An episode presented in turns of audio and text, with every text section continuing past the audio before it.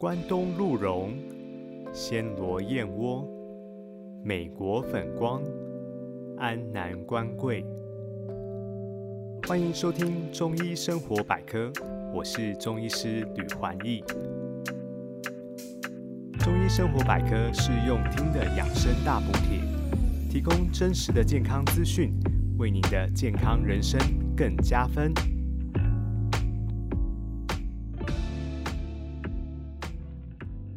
过了端午节以后，你有没有觉得天气越来越热了呢？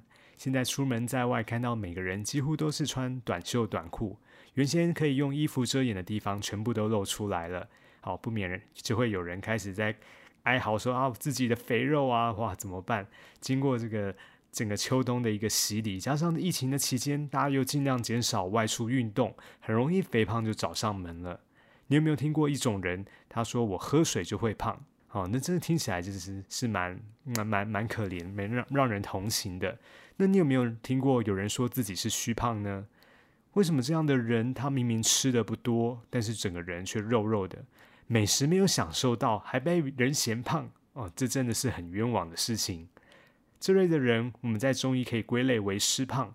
湿气是什么呢？难不成可以用除湿机来解决吗？今天。就用中医的角度跟你探讨肥胖与湿气的来源。有人问我吃的少又会胖，是不是脾胃太好了？但是以中医的角度来看呢，其实恰恰相反哦，是你的脾胃不好，导致吃下去的食物营养呢没办法充分转换成身体需要的能量，最后就成为了多余的脂肪累积。以中医的理论来看，脾胃是身体的锅炉。食物进到身体之后呢，会在脾胃运化转换，成为精微物质，这是可以被身体利用的营养。接着会输送到身体的各处，提供作为各种生理反应的原料。脾胃转换的过程，以现代的说法，也可以称作为代谢。脾胃好，对应到的就是代谢好。如何看待一个人的脾胃好或不好呢？我们可以观察他的四肢。肌肉结实的人，他的脾胃通常是好的；而肌肉松软下垂的人呢，脾胃通常比较差。肌肉结实与肌肉的量并没有直接的关系哦。好的肌肉品质呢，应该是匀称而有弹性的；而肌肉太过僵硬或是松垮的人，都一定程度的反映脾胃的毛病。像是我见过肌肉强壮的健身教练，几乎每天都上健身房哦。他的食量很大，却很容易便秘，排便也偏干。他的肌肉摸起来太过僵硬了，而且没有弹性。另外，肌肉太松垮的人我也见过。我遇过六十五岁左右的妇女，她的下肢肥胖，臀腿的肌肉松垮，造成她的膝关节啊整个变形，而且非常的疼痛。中医的经络理论。内连脏腑，外络肢节。人体的下肢是脾经与胃经行经的地方，其中脾主肌，胃主肉。肌肉的品质直接反映脾胃的状态。反过来讲，适度的运动也能改善我们的脾胃机能哦。湿气是影响脾胃的主要原因之一。湿气的来源是什么呢？湿气可以由外来，也可以由内生。在中医的理论有一个天人合一的概念，将人体比作一个小天地，脾胃就像这个生态系的土壤，土壤的排水功能是否良好呢？决定土壤上的作物它的丰盛程度，而土壤上的山林草木呢，相当于中医的肝，在肝的系统呢，把我们中医把肝比类为木，它有调节疏导的功能，枝叶往上可以蒸散水分。而根气往下可以保留水分，以维持土壤的干湿度。而环境中的热能呢，譬如地热、阳光，相当于中医的肾，它可以给土地温度、蒸发水分。就这样一个自然生态的画面呢，我们可以理解湿气与中医的肝木、脾土、肾阳都有关联。如果这些经络病了，就会导致内生湿气。譬如说，情绪郁闷的人，哈，他睡眠作息不理想，导致他的肝不好；而久坐不运动的人，他的脾胃通常不好；而太阳晒得少，小腿又缺少锻炼的人呢，他的肾通常不好。这些状况都会造成身体的循环不理想，而内生湿气。那么，外生湿气又跟什么有关呢？主要跟环境和饮食有关联。吃精致的淀粉，容易直接转换成身体的血糖，反而会让脾胃无用武之地，导致胃肠的蠕动变差，肠胃道的坏菌增加，甚至便秘。整个人的精神呢，也会显得很疲倦。另外呢，吃冰冷的食物会让肠道的温度降低，同样也让脾胃的机能变弱。接着我们看环境又怎么会对人体造成影响呢？我们中医说寒从脚上来，如果冬天没有适度的保暖，寒气侵袭人的小腿或腰腹。为了保护身体，身体会制造许多的脂肪细胞，囤积在腰部和小腿的位置。脂肪在中医称作痰饮，也是湿气的一种。那我们看现代，因为冷气的发明，不止冬天会受寒哦，现在连夏天在冷气房里也容易受寒。边吹冷气边办公，没注意保暖，或是呃吹着冷气睡觉，两只脚落在外头，久而久之呢，脚部也会变得臃肿。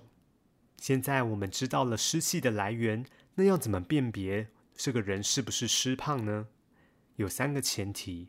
第一个，肌肉是松软无力的，这在前面有提过。肌肉的强健与脾胃相关，脾胃又决定了身体水液的输送，尤其是下肢，好湿气是往下坠的。那尤其女孩子，如果她经常性的下肢水肿呢，很有可能就是属于湿胖的族群。第二个。舌苔滑，舌体肿胀有齿痕。中医会观察舌象来评估身体的状态。脾气虚的人，身体除了肿胀以外呢，舌头也会肿胀。舌头被两侧的牙齿挤压后，就会产生齿痕。另外，舌苔滑腻，代表脾胃的运化功能已经受损了，湿气滞留在身体里面，不能向外排出。第三，排便湿黏不成形。湿气重的人呢，他的粪便含有很多的肠液，不容易成型。一个很有鉴别度的状况，就是观察自己在大便后呢，有没有粘马桶。湿气重的人，他排便后需要冲两次以上，才能把他的马桶冲得干净。湿气除了会造成身体的肥胖以外，还会导致其他的疾病哦。像是有些小朋友，他特别喜欢吃冰或是吃水果，那这些食物呢，都是伤脾胃的。容易生湿气，湿气如果跑到肺部呢，就容易生痰；如果跑到你的鼻腔里面，鼻水就会流个不停，或是与鼻塞会轮流的交替，这样呢就造就了一个过敏性鼻炎。如果这个湿气跑到了四肢末梢呢，就成了湿疹或是汗疱疹，甚至也会跑到腹股沟、皮肤皱褶处，让人又痒又不方便抓，非常的不舒服。那女性朋友们，假如身体湿气重，也会影响生理期的。在生理期前后呢，她们私密处会容易分泌物增加，而且呢，阴部会有点瘙痒的感觉，比一般人更容易有念珠菌的感染。而成年的男性朋友，假如湿气重，容易面部感觉很油腻，甚至阻塞了毛孔，造成青春痘的产生啊，或是秃发的问题。以上讲了那么多湿气的症状。这里就来提供一道改善湿胖的中药茶饮，我称它叫做健胃祛湿茶。那这个茶饮呢，只有三味药，第一个就是黄芪六克，再来葛根六克，茯苓六克。这三味药合用可以强健我们的脾胃，帮助排除身体多余的水分。其中呢，黄芪入脾经，稍早我们提到脾主肌肉，黄芪它可以增加肌肉的质量，也可以增加代谢率。对许多久坐又少运动的人非常的适合，而葛根呢，在中药典籍里有升举阳气的作用，可以提升肌肉的血流量，更是美容的好药哦。人在年纪大的时候，脸部的肌肉容易下垂，服用葛根可以让肌肉更紧实。它含有微量的植物雌激素，女性服用后可以增加好气色。在药房甚至有个行话：北有人参，南有葛根。更可以了解葛根它的养生价值。最后，茯苓，茯苓是中药的上品，又称为四季圣药。它的药性平和，吃多了也对人体没有伤害。茯苓它是多孔系的蕈类，可以说是天然的利尿剂，服用还有健脾和胃的效果。明代的医师陈时公创制了八珍糕的养生点心，就是用茯苓、人参、山药、芡实、粳米、糯米、白糖、蜂蜜制作而成的。这个八珍糕呢，在民间非常的盛行，也是清代乾隆皇他晚年的养生法宝。黄芪、葛根、茯苓合用的这道健胃祛湿茶，可以拿来辅助减重。不过，减重的重点仍然是有原则的控制我们的饮食和运动。所以，接着也要跟你分享减重该怎么吃。首先，淀粉的选择应该选择优质的淀粉，以糙米和地瓜为主。它们有丰富的膳食纤维。好，那膳食纤维它是可以帮助我们驱除身体多余的水分的，而且可以促进排便。这些优质的淀粉也可以帮助我们稳定血糖。而白米只有单纯的热量，一吃血糖就会飙高，所以比较不建议减重的朋友吃哦。不过淀粉的摄取也要控制，糙米的量最多不要超过一个拳头，而地瓜最好是两百克以下。另外，蛋白质是重点。它要补充足够，建议吃简单烹调的肉类，像鸡、鸭、鱼、猪、牛、蛋都可以。但是每餐的量呢，一定要吃到一个手掌心那么大。肉吃够了，可以增加本身的肌肉，人体的代谢率才会增加。但是有一种蛋白质就不建议哦，是牛奶。减重的朋友不建议喝牛奶，原因是里头的脂肪比例太高了，而且以中医的角度。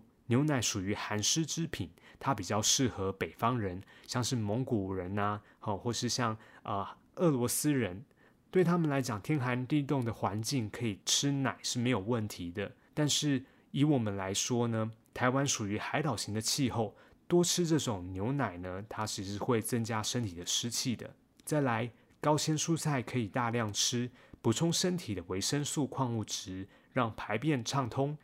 减重的朋友，高糖分的水果一定要尽量避免哦，尤其夏季盛产的芒果、西瓜、凤梨。曾经有一则新闻报道，一名男性为了减重，他三餐都吃水果餐，结果水果的高果糖不但没让他产生减重的效果，还得到了三高症，血糖、血脂、血压都飙高。所以呢，在减重的过程，高糖分的水果希望能够能避免就尽量避免。以上的大原则。如果能够持之以恒的进行，一定能够健康的瘦下来。另外，还有一个重点就是，减重的朋友该怎么运动呢？我建议减重的朋友要做至少三十分钟的有氧运动，一周至少做三次。美国运动协会进行过一项研究，发现运动十分钟后，脂肪组织的血流量开始增加，并且在三十分钟的时候达到高峰。即使运动结束后，身体的燃脂效果可以持续长达六个小时。有氧运动的选择可以是慢跑、快走或是游泳。这些运动可以动到人体的腿部，腿是人的第二个心脏，同时也是中医肝脾肾经络循行的部位。腿强健的人，湿气比较不会滞留，人也显得比较年轻。以上的好方法，你都记起来了吗？减重先祛湿，健康减重需要正确不伤身的方法，并且持之以恒的执行。我们或许不用要求自己拥有像影视明星一样的好身材，但是健康的瘦身绝对能带给我们更好的生活品质。你有任何减重的经验和疑问吗？欢迎留言给我，我会找机会回复你哦。今天的节目到这边进入了尾声。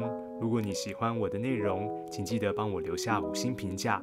并把这些健康资讯呢，也分享给你最珍爱的亲朋好友。中医生活百科，我们下次见喽，拜拜。